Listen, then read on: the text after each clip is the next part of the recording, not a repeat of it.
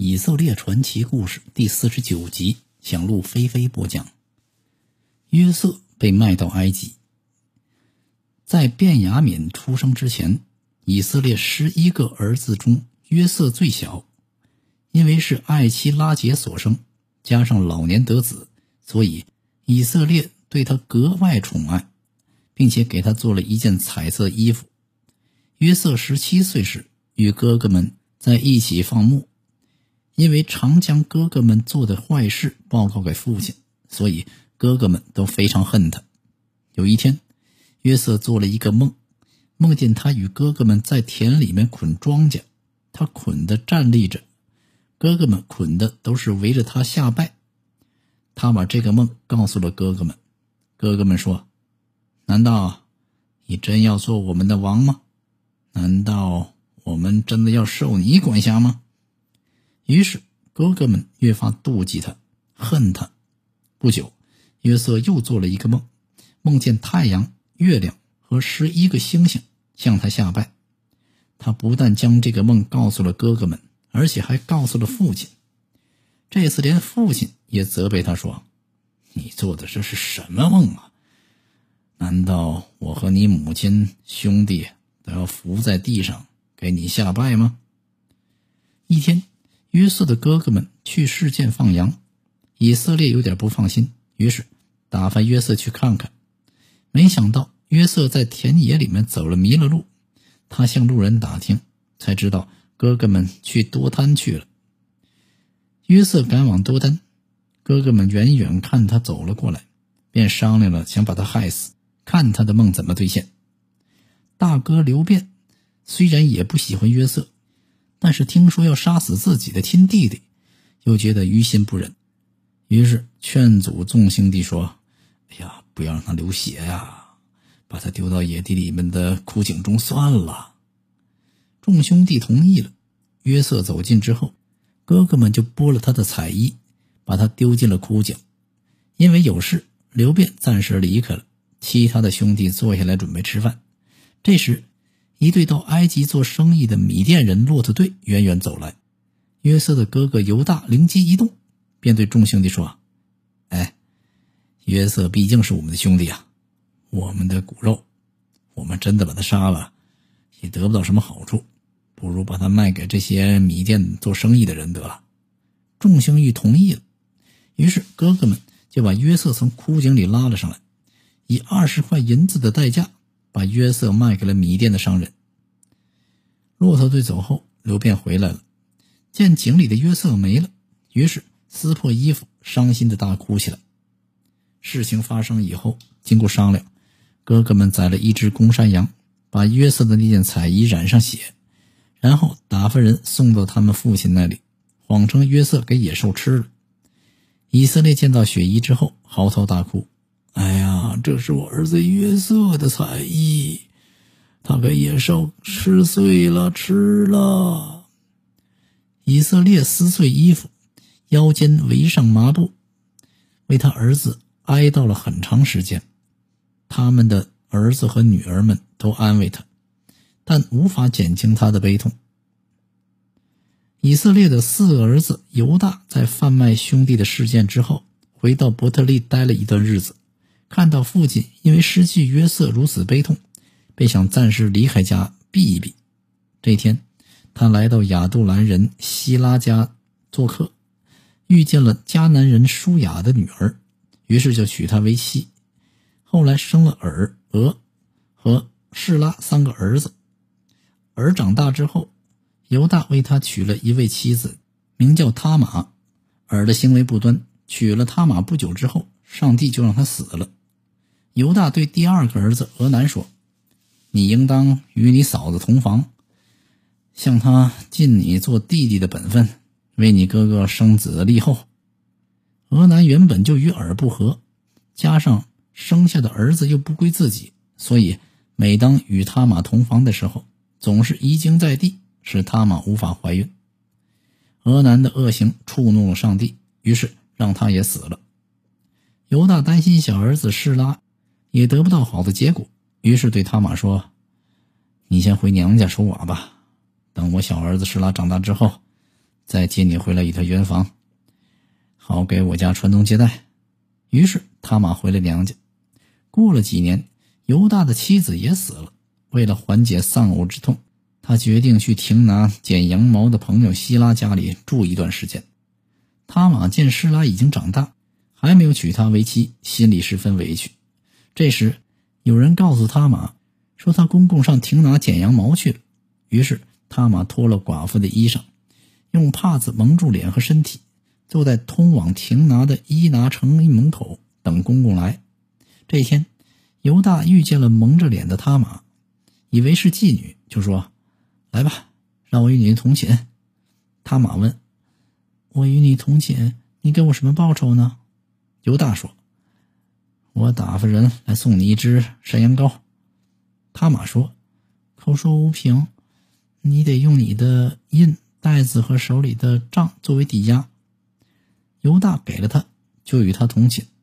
事后，犹大托朋友送了一只山羊羔去换他的抵押品。但怎么也找不着这个，但怎么也找不着这个他玛。这位朋友向当地人打听，但都说他没有这个妓女。三个月后，有人告诉犹大说：“你的儿媳妇他玛当了妓女，而且有了身孕。”犹大一听，大发雷霆，说：“把他拉出来，用火烧死！”他玛被拉出来之后，打发人带着抵押品去见他公公，并带话给他说：“请你认一认这印。”袋子和手杖，这些都是谁的东西？我怀的就是谁的孩子。犹大这才恍然大悟，惭愧地说：“他比我更有义，因为我没有尽我的义务，将他许配给我的儿子示拉。”于是犹大把他玛接回家，但从此不再与他同寝了。他玛临产，生下一对双子。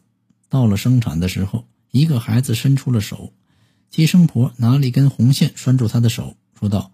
这是头生的，没想到这个孩子把手收了回去。接着他兄弟先生出来了，接生婆说：“你为什么抢着出来啊？”后来，先生出来的取名为法勒斯，意思就是抢着出来；后生出来的取名为谢拉，意思是红线。法勒斯的后代成为法勒斯族，法勒斯族分为两支，后来的英雄大卫和耶稣都是法勒斯族，因为他玛。犹大才成为以色列十二支派的族史之一。约瑟和波提乏之妻，米甸商人将约瑟带到埃及之后，把他卖给了法老的内臣护卫长波提乏。因为上帝保佑，约瑟百事顺利，深得主人赏识，后来被提拔为管家。约瑟把波提乏家管理的井井有条，上帝因为约瑟的缘故赐福给波提乏。是五谷丰登，牛羊成群。于是，波提乏放心的让他管理家中的一切，自己从不过问家中的事情。约瑟这时正值青春年少，不但精明能干，而且长得英俊潇洒。波提乏的妻子早就钟情于他，不断向他暗送秋波，勾引他，要与他同寝。但是约瑟不从，再三婉言拒绝，并尽量躲着他。有一天，约瑟有事进屋。女主人见周围无人，就拉着约瑟的衣服，要求说：“和我一起吧。”约瑟连忙挣脱出来，弃衣而逃。波提法妻子恼羞成怒，对家里人喊：“你们看，他带回来的这个希伯来人，想戏弄我，竟要与我同寝。”我大声喊叫，他才吓得把衣服丢在这里，逃到外面去了。波提法回来之后，他的妻子又向他添油加醋说了一遍。波提乏听信了妻子的话，非常生气，就把约瑟关进了大牢。但在上帝的保佑下，约瑟在狱中受到优待。司狱长放心的将狱中的囚犯都交给约瑟管，凡约瑟办的事情，司狱长都不过问。约瑟解梦，与约瑟囚在一起的还有原先法老身边的九正和善长，因为冒犯了法老，他们才下到了天牢。这一天夜里。九正和善长各做了一个梦。第二天早晨，二人闷闷不乐地坐在地牢房中。约瑟见了，便问他们什么原因。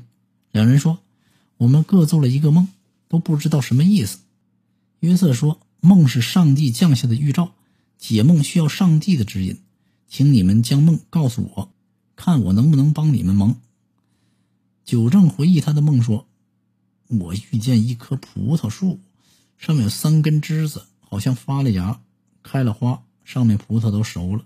法老的杯子在我手中，我就把葡萄汁挤进法老的杯子里，将杯子递到法老的手中。”约瑟说：“你的梦应该是这么解：三根枝子就是三天，三天之内，法老必提你出狱，叫你复官原职。”你仍要递杯子在他手中，和以前一样。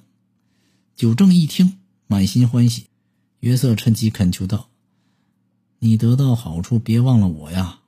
请你在法老面前说几句好话，救我出狱。我原是被人拐卖到埃及来的，并且我没有做错事，但是却遭了别人的陷害，将我下在狱中。”善长见约瑟解梦解得好，要求也让他给解一下。他说：“哎，我梦到自己头顶上顶着三个盛满面包的筐子，最上面的筐子盛满了给王吃的各种面包。嗯，有鸟飞过来要吃这些面包。”约瑟解释说：“三个筐子就是三天，也就是三天之内，法老必砍你的头，并且把你挂在木头上，让鸟来吃你身上的肉。到了第三天，正好是法老的生日。”他摆设宴席，大宴群臣，把九正和善长也提出狱来。正如约瑟所说，九正官复原职，善长被砍头，并且将尸体挂起来让鸟吃。九正官复原职之后，竟把约瑟嘱托忘了一干二净。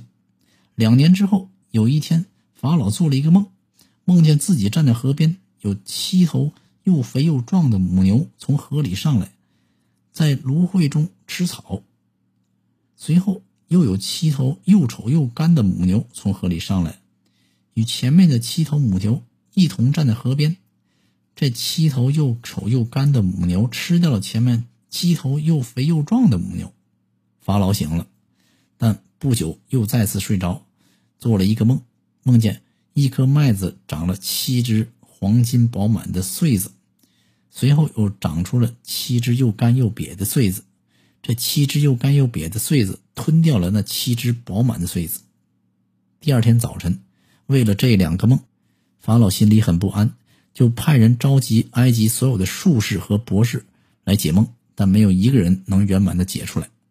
这时，九正突然想起约瑟，于是他向法老推荐。法老随即派人把约瑟从狱中招出来。法老问约瑟能否为他解梦，约瑟说。能不能解陛下的梦，不取决于我，而是取决于上帝。上帝的圆满回答会使您满意的。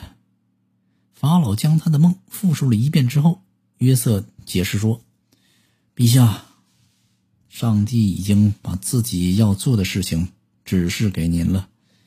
您的两个梦，意思只是一个：七头又肥又壮的母牛。”和七只饱满的麦穗指的就是七年，是七个丰收年。随后上来的七头又干又瘪的母牛和七只又干又瘪的麦穗也代表了七年。但这七年是个荒年呐。这就是说，埃及在七个丰收年之后就是七个荒年。那七头又干又瘪的牛吃掉了七头又肥又壮的牛，这个表示后来的七个荒年。把先前七个丰收年的收获全吃光了，甚至全埃及的人都忘了前年有七个丰收年，因为后来的饥荒太大，埃及都被灾荒所灭。至于您两次做梦，是上帝在催促你，叫你赶快做好准备啊！接着，约瑟又向法老提出了自己的建议。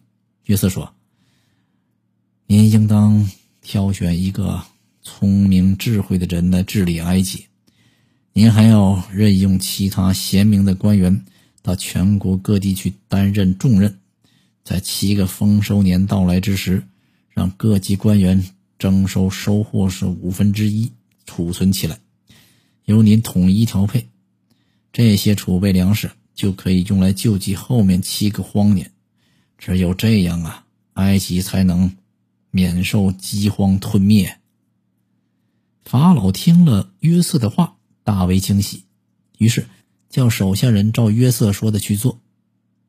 法老对各大臣说：“像约瑟这样有上帝关照的人，哪里还能找得到呢？”于是把约瑟叫到桌前，对他说：“我现在封你为宰相，由你全权管理我的国家，我的人民都听从你的命令。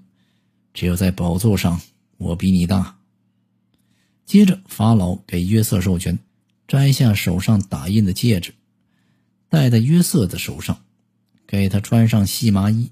把金项链带给他，并将自己的副车赐给他，派他治理全国，并降旨全国：没有约瑟的许可，任何人都不得妄自行动。法老又赐给约瑟一个埃及名字，叫做撒发纳推马内亚，意思就是“上帝说万岁”。又将安城祭司波提菲拉的女儿雅西娜嫁给他为妻。这年约瑟刚好三十岁。约瑟任宰相之后，尽心尽力，经常到各地视察，走遍了埃及的每个地方。